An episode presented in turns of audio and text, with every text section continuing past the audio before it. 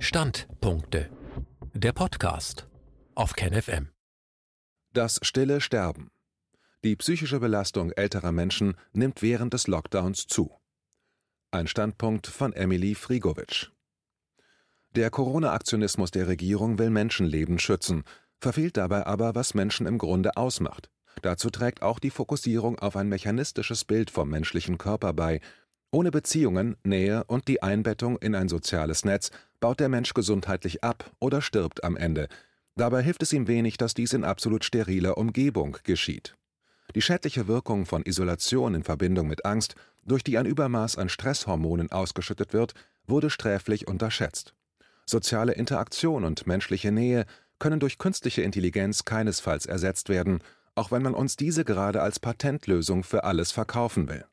Die schmerzlichen Folgen sozialer Isolation und anderer Corona-Eindämmungsmaßnahmen, speziell auf ältere Menschen, sollen im Folgenden aufgezeigt werden.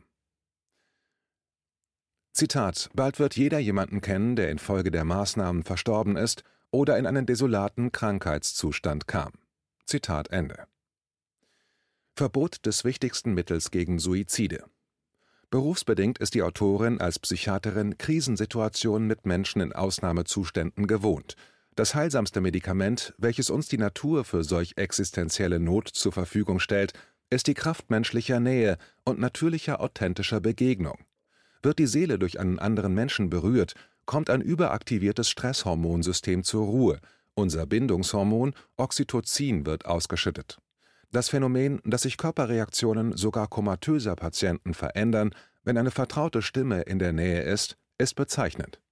Menschliche Beziehung ist das stärkste Mittel gegen Suizidabsichten und hat deshalb in Krisenbehandlungen einen hohen Stellenwert. Ein Gespräch mit jemandem, der offen und authentisch zuhört und dessen Gesicht und mimische Widerspiegelung man sehen kann, lindert zahlreiche Beschwerden.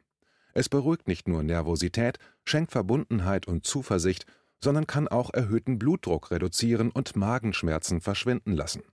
Nach zehn Arbeitsjahren im psychiatrischen Bereich ist mir kein wirksameres Mittel bekannt als menschliche Nähe. Umso erstaunlicher ist, dass gesundheitliche Schäden durch Isolation, Kontaktbeschränkungen und Gesichtunkenntlichmachung nicht thematisiert werden. Führen sie doch aller Annahme nach zu einer hohen Dunkelziffer von Krankheiten und verfrühten Todesfällen. Jeder, der einmal ein paar Tage krank im Bett lag, weiß um die Kraftquelle einer versorgenden Bezugsperson in der Nähe. Wie viele an Covid-19 erkrankte Menschen ihren Lebenssinn auf den Intensivstationen verloren haben, weil ihnen der Kontakt zu Angehörigen verwehrt wurde, wird nicht in Zahlen abgebildet.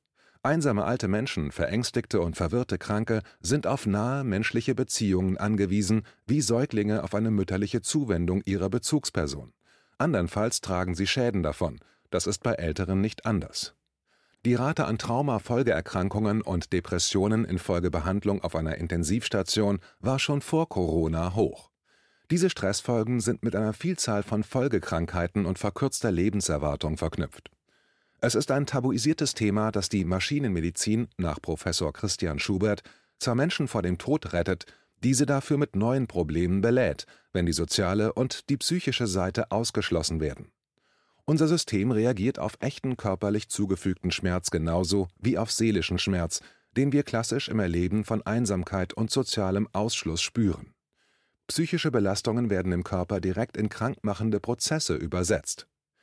Der Umfang frühzeitiger Krankheiten und mittel- bis langfristiger Todesfälle infolge der aktuellen Traumatisierung und dem psychischen Stress dürften immens sein. Die Autorin beschränkt sich in diesem Artikel auf das Thema der Selbstmorde im Alter – genau der Personengruppe, der paradoxerweise mit der Begründung, sie so zu schützen, neue Risikofaktoren für Selbstmord auferlegt wurden. Körperliche und psychische Veränderung durch Isolation. Das Erleben von Einsamkeit ist in der Pandemie deutlich gestiegen. Sie bzw. der Wunsch nach sozialem Kontakt aktiviert dieselben Hirnregionen wie Hunger. Der emotionale Schmerz durch Isolation wird in denselben Gehirnregionen verarbeitet wie echter körperlicher Schmerz. Soziale Interaktion und menschliche Nähe sind unser Lebenselixier, ohne dies ist kein Überleben und ist keine menschliche Evolution möglich. Sie können durch keinen Roboter und keinen Computer der künstlichen Intelligenz ersetzt werden, mit der wir gerade umworben werden. Sozialer Stress wie Isolation bewirkt vielfältige Veränderungen im Körper. So führen die damit zusammenhängenden Veränderungen des Stresshormonsystems zu Störungen der Hormonachse und des Nervensystems, weiterhin zu einer Schwächung des Immunsystems mit erhöhter Infektanfälligkeit. Quarantäne etwa führt zu stark negativen Konsequenzen für unsere psychische Gesundheit. Unser körpereigenes Schutzhormon gegen Stress, Oxytocin, reduziert Angst und bewirkt Zuversicht. Ein Gefühl der Verbundenheit und des Wohlbefindens stellt sich als optimaler Gegenspieler zur Angst ein, unser Immunsystem wird gestärkt. Dieses Bindungshormon wird durch Berührung und Beziehungsaufnahme ausgeschüttet. Genau das Bedürfnis nach dieser Bindung wird in Krisensituationen aktiviert. Dies hat Überlebenssinn. Wir suchen instinktiv Schutz bei Bezugspersonen und der Herde. Wird dieses grundlegende menschliche Bedürfnis unterbunden, etwa durch Quarantäne, bei gleichzeitiger Überforderung unserer Bewältigungsstrategien, kommt es zwangsläufig zu Symptomausbildung und Krankheit. Einsamkeit und Entfremdungserleben, zum Beispiel durch Maskentragen und Kontaktbeschränkungen, führen über eine Überaktivierung des Stresshormonsystems zur Schwächung des Immunsystems sowie zu Eingriffen in die Funktion des Gehirns und Störungen des Hormonhaushalts.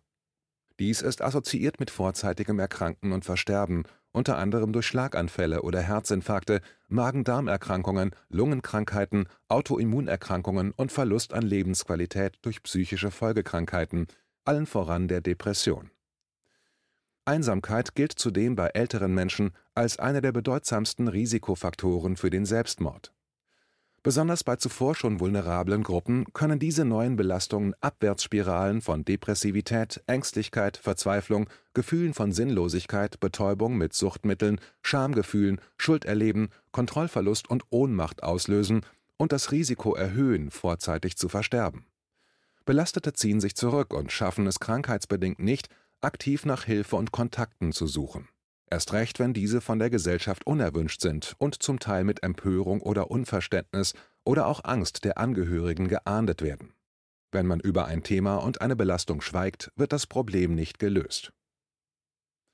Alarmierende Situation alter Menschen Ältere Menschen, die durch wochenlange Quarantäne in ihren Pflegeheimzimmern verweilen, menschlichen Kontakt entbehren, deren nonverbale Kommunikation wegen fehlender mimischer Erkennung des maskentragenden Gegenübers erschwert wird, bezahlen den hohen Preis einer ganzen Generation. Diese Irritation in der Beziehungsgestaltung bewirkt einschneidenden Stress für das gesamte Körper-Seele-Geist-System und damit die Gesundheit. Wenn ältere Menschen nicht mehr gut hören und das Gesicht nicht sehen können, geraten sie leichter in Verwirrtheitszustände und Angst, was wiederum das Risiko vorzeitigen geistigen, psychischen und körperlichen Abbaus erhöht. Wenn nahe Bezugspersonen fehlen, stellt sich ein Gefühl der Desorientierung ein. Sie erleiden das Gefühl von Kontrollverlust, Ausgeliefertsein, Kälte und Sinnlosigkeit, was nicht selten zu Todeswünschen, einem inneren Aufgeben oder aktivem Ausführen von Selbstmord führt. Isolation ist nicht ohne Grund eine Foltermethode, die bewusst im Militär eingesetzt wird. Menschen verkümmern in Einsamkeit Suizide spielen dabei vermutlich eine unterschätzte Rolle. Psychiatrisch Tätige wissen, dass diejenigen besonders gefährdet sind, von denen man nichts hört, die im lauten Rummel untergehen. Es sind die, die sich zurückziehen, anderen nicht zur Last fallen wollen und deshalb bedürfnislos erscheinen, nichts einfordern und häufig ganz bescheiden und einsam, unbemerkt ihren Weg in den Tod wählen. Dies könnte man zu einem hohen Teil verhindern, würden gefährdete Menschen Zugang zu einem aktiven sozialen Netz erhalten – zu menschlichen Begegnungen, in denen Nähe, Wärme und ein offenes Ohr für Sorgen und Nöte wieder möglich sind. Zu einer wirksamen Suizidprävention gehören zum Beispiel niedrigschwellige Behandlungsangebote. Diese waren aufgrund der Regelungen für viele nicht mehr verfügbar. Auch die Früherkennung von Suizidgefährdung und psychischen Erkrankungen wird in einem Viruskampf kollektiv weggedrückt.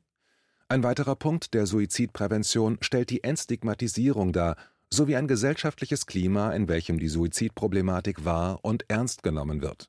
Das Gegenteil ist passiert. Zu Lasten der Schwächsten, den Leidenden unter den Maßnahmen, wurden Feindbilder kreiert und damit Tabuisierung und Aggression gefördert. Öffentliches zu Suiziden Von jedem Suizid sind nach Schätzungen der Weltgesundheitsorganisation WHO mehr als sechs Personen betroffen. Es gibt keine Untersuchung darüber, wie hoch die Sterberate dieser Gruppe ist, die nicht an Covid-19 verstirbt, dafür an den Folgeerscheinungen der Virusbekämpfungsmaßnahmen und wie hoch das Leiden der Hinterbliebenen ist. Zitat Gerade ältere Menschen, die unter Einsamkeit leiden, werden oft nicht gesehen, weil ihr soziales Netz meist recht klein ist und während der Pandemie die Kontakte und Begegnungsmöglichkeiten vor Ort extrem eingeschränkt sind. Deshalb ist es so wichtig, dass jeder von uns aufmerksam bleibt und ältere Menschen zum Beispiel in der Nachbarschaft oder im Bekanntenkreis nicht vergisst. Zitat Ende schildert Bundesseniorenministerin Franziska Giffey in einer Pressemitteilung das Einsamkeitsempfinden in der Pandemie. Im Jahr 2019 erschien in der Süddeutschen Zeitung ein Artikel von Susanne Donner zur Suizidprävention mit dem Titel Dem Tod zu nah, der über diesen verdrängten Schattenbereich berichtet hat. Skandalöse Berichterstattung zu Suiziden wird zur Vermeidung einer Nachahmung, der sogenannte Werteeffekt, vermieden. Auf der anderen Seite bedarf es der Enttabuisierung und konkreten Problembenennung, um eine verfahrene Situation und Gefährdete überhaupt erst zu erkennen, Hilfsstrukturen zu schaffen und Betroffenen wirksame Unterstützung anbieten zu können. In dem Artikel wurde die Tatsache beschrieben, dass in höherem Alter die Suizidgefahr steigt. Besonders, Zitat, Senioren über 70 Jahren, Zitat Ende, sind gefährdet, Zitat, sich das Leben zu nehmen, besonders Männer. Ab 90 liegt die Rate sogar fünf bis sechsmal so hoch wie bei Jüngeren. Studien zufolge sind demnach Hochbetagte besonders suizidgefährdet, wenn sie mehrfach erkrankt sind. Dabei ist nicht die Schwere der Erkrankungen entscheidend, sondern wie stark diese als seelisch belastend empfunden werden. Zitat Ende. Hier kommen wir auf den emotionalen Bewertungsprozess zu sprechen. Dieser ist häufig relevanter und handlungsentscheidender als die objektive Krankheitsschwere. Wenn man sich in einer einseitigen, mechanistischen Sichtweise zum Beispiel nur auf Testwerte konzentriert, riskiert man, einen wesentlichen Aspekt zu übersehen. Die psychische Verfassung, ob jemand etwa innerlich aufgibt, beeinflusst Erkrankungs- und Gesundungsprozesse in ganz entscheidendem Maße. Offizielle Zahlen zu psychischer Belastung während der Krise Studien belegen dramatische Zunahmen negativer psychischer Reaktionen im Zusammenhang mit Isolation, wie zum Beispiel Ängstlichkeit, Einsamkeit, Schlaflosigkeit, Wut und erhöhten Stress. Die gravierende Zunahme psychischer Erkrankungen während der Corona-Eindämmungsmaßnahmen gilt als gesichert. In einer aktuellen bundesweiten Befragung durch die Pronova BKK ergab sich eine gravierende Zunahme von Angststörungen, Depressionen, ausgeprägten Reaktionen auf belastende Ereignisse und die Zunahme von Beschwerden wie Müdigkeit, Erschöpfung, psychovegetativen Symptomen wie zum Beispiel Schmerzen. Im Austausch mit Kollegen ist von einer exorbitanten Zunahme an psychiatrischen Kriseninterventionen, dramatischen Verschlechterungen der Krankheitsbilder und leider auch vollendeten Suiziden zu hören.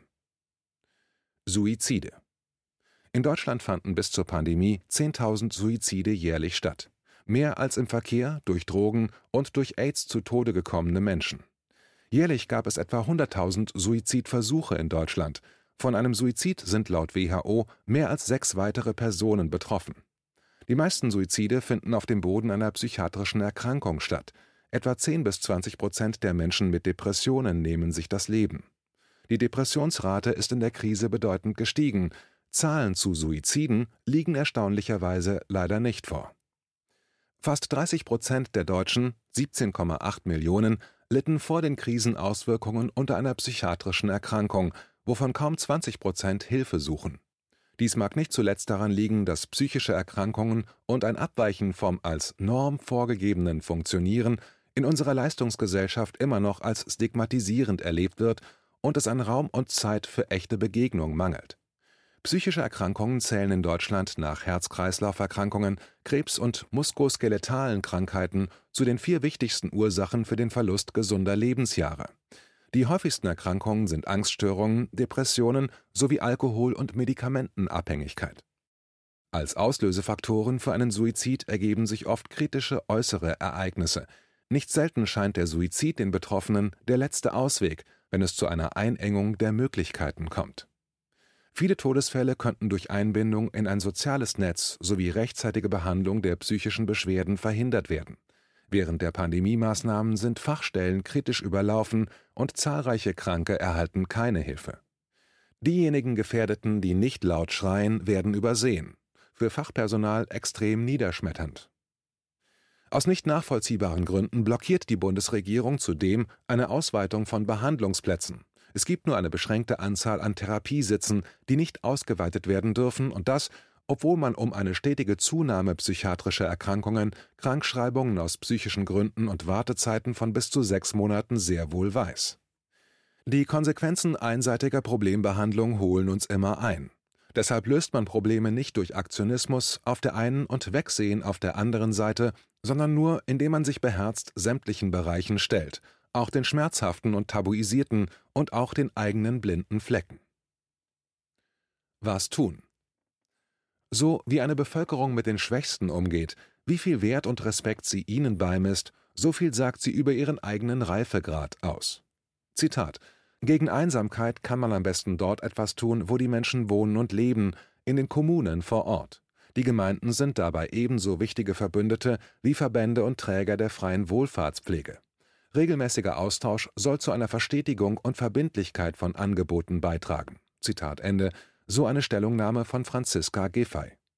Giffey schildert hier wichtige Elemente einer guten Suizidprävention. Wichtig sind zudem die offene Ansprache und das Aufzeigen von Möglichkeiten der Kontaktaufnahme, zum Beispiel über die Telefonseelsorge, aber auch Zusammenkünfte von Menschen, gemeinsame Unternehmungen, das Einbinden in eine soziale Struktur. Gesundheit wird durch Beziehung zu einem Gegenüber als mitfühlendes Wesen und nicht nur als potenzieller Virenträger gestärkt würde ein Teil der gesundheitlichen Ausgaben in die Mitarbeiteraufstockung und Verbesserung von Arbeitsbedingungen in pflegerischen und gesundheitlichen Berufen, in das Schaffen von Möglichkeiten der menschlichen Begegnung schwacher Randgruppen fließen, könnten langfristig Menschenleben gerettet und die Lebensqualität einer breiten Masse gefördert werden, damit es ein Leben gibt, für das es sich zu überleben lohnt. Gemäß Untersuchungen führt ein harter Lockdown nicht zu einer Reduktion von Sterbezahlen und der Anzahl der schwer Betroffenen. Diesen muss geholfen werden, jeder Tote ist einer zu viel. Dennoch mutet ein immer mehr desselben in Bezug auf den Realitätsabgleich aus psychodynamischer Sicht wie ein rigider, unflexibel zwanghafter Daueraktionismus an. Dies stellt einen regressiven kindlichen Bewältigungsmechanismus dar. Ein reifer, erwachsener Lösungsansatz würde differenziert und ganzheitlich herangehen. Die Zahl der Infektionen kann gemäß der Studie von John P. A. Ioannidis auch mit weniger restriktiven Interventionen reduziert werden. Nur weil die Mehrheit an einer Überzeugung festhält, muss diese nicht zwangsläufig richtig sein. Ein Beispiel dafür liefert das nach dem Zweiten Weltkrieg bis in die späten 1970er Jahre hinein populäre Konzept der schwarzen Pädagogik im Erziehungsratgeber von Johanna Haarer, einer nationalsozialistischen Ärztin, die Methoden der Kindererziehung propagierte, die heute unter Kindesmissbrauch verortet werden dürften Generationen unsicherer Mütter haben die Empfehlungen im blinden Glauben umgesetzt, die Expertin wüsste schon, was richtig sei. Bei psychischen Belastungen sollte man sich zeitnah an den Hausarzt, eine psychiatrische Fachpraxis oder an einen Psychotherapeuten wenden. Ein Psychotherapieplatz ist online etwa auf der Homepage der Deutschen Psychotherapeutenvereinigung zu finden. Die Krankenkasse kann zudem bei der Suche nach psychologischer Unterstützung weiterhelfen Vermieden werden sollte zur Stressbewältigung der Griff zu Alkohol oder Drogen. Häufig stellen niederschwellige Telefonangebote und Kriseninterventionsstellen eine gute erste Hilfe dar. Örtliche Angebote sind digital zu finden oder bei Nachfrage an Hilfstelefonen. Die Telefonseelsorge ist über folgende Nummer erreichbar: 0800 111 0111. Es gibt auch kleinere, neuere Angebote, etwa zu finden bei der Lebensmut Hotline. Digitales Informations- und Unterstützungsmaterial bietet eine gute Ergänzung und kann neben personellem menschlichen Kontakt hilfreich sein. KenFM ist crowdfinanziert und unabhängig. Leiste deinen Beitrag zu freier Presse und unterstütze unsere Arbeit finanziell. Wenn du zukünftig keine Beiträge verpassen willst, abonniere den KenFM Newsletter und installiere dir die KenFM App für iPhone und Android. Weitere Informationen auf canfm.de/support. Hallo Community. In diesem Video möchten wir euch das Thema Bitcoin ans Herz legen. Wir werden euch erklären, was Bitcoins sind, wie man damit bezahlen kann und welche Bedeutung diese Währung für KenFM hat. Viele von euch haben sicher schon von Bitcoin gehört oder nutzen es sogar privat. Wie ihr KenFM mit Bitcoins unterstützen könnt und warum das für uns aktuell sehr wichtig ist, verraten wir euch jetzt. Das ist ein Bitcoin. In Wirklichkeit existiert so ein Bitcoin aber gar nicht. Es gibt ihn nur virtuell im Internet als digitale Währung in einem digitalen Konto. Bitcoin ist eine sogenannte Kryptowährung, die bekannteste weltweit. Man kann damit via Computer oder Smartphone einkaufen, spenden oder sich gegenseitig Bitcoins zuschicken. Bitcoins kann man wie Währungen oder Edelmetalle zum aktuellen Wechselkurs kaufen, verkaufen oder von Freunden zugeschickt bekommen. Einzige Voraussetzung ein E-Wallet, zu Deutsch eine elektronische Geldbörse. Das ist ein Account oder Konto, über das man Bitcoins empfangen oder versenden kann. Wie ihr wisst, nutzen auch wir bei KenFM schon seit ein paar Jahren Bitcoin, damit wir im Notfall auch finanziell unabhängig bleiben können, zum Beispiel von Banken, die uns nicht mehr mögen. Da viele Banken mit unserer Berichterstattung nicht einverstanden sind und nicht im Zusammenhang mit KenFM genannt werden möchten, kam es in den letzten Monaten so weit, dass uns gar keine Bank mehr mag. Weshalb wir leider damit rechnen müssen, vom kompletten IBAN-Zahlungsverkehr ausgeschlossen zu werden. Deshalb der Appell an euch, beschäftigt euch jetzt schon mit der Funktionsweise von Bitcoin, damit ihr uns auch im Notfall trotzdem weiter unterstützen könnt. Alles, was ihr dafür tun müsst, ist, eure bisherige Unterstützung in Euro einfach in Bitcoin an uns zu senden. Dazu legt ihr einfach eine kostenlose E-Wallet an, wandelt einen Betrag eurer Wahl in Bitcoin um und sendet uns diesen an unseren Bitcoin-Account. Den Link findet ihr unter jedem unserer Beiträge sowie unter diesem Video. Alternativ dazu könnt ihr aber auch diesen QR-Code mit eurem Smartphone scannen. Übrigens, eine detaillierte Schritt-für-Schritt-Anleitung haben wir zum Nachlesen für euch schon einmal vorbereitet. Ihr findet sie auf canfm.de/bitcoin. Ob Bitcoin oder Kryptowährungen wirklich die Zukunft des Geldes sind, wissen wir nicht. Aber vielleicht ist das bald unsere einzige Option, so unabhängig wie möglich und vor allem ohne Bankkonto für euch in Zukunft weiterhin freien und unabhängigen Journalismus machen zu können. Wir hoffen sehr auf eure Unterstützung und sagen jetzt schon tausendmal Danke. Euer Team von KenFM.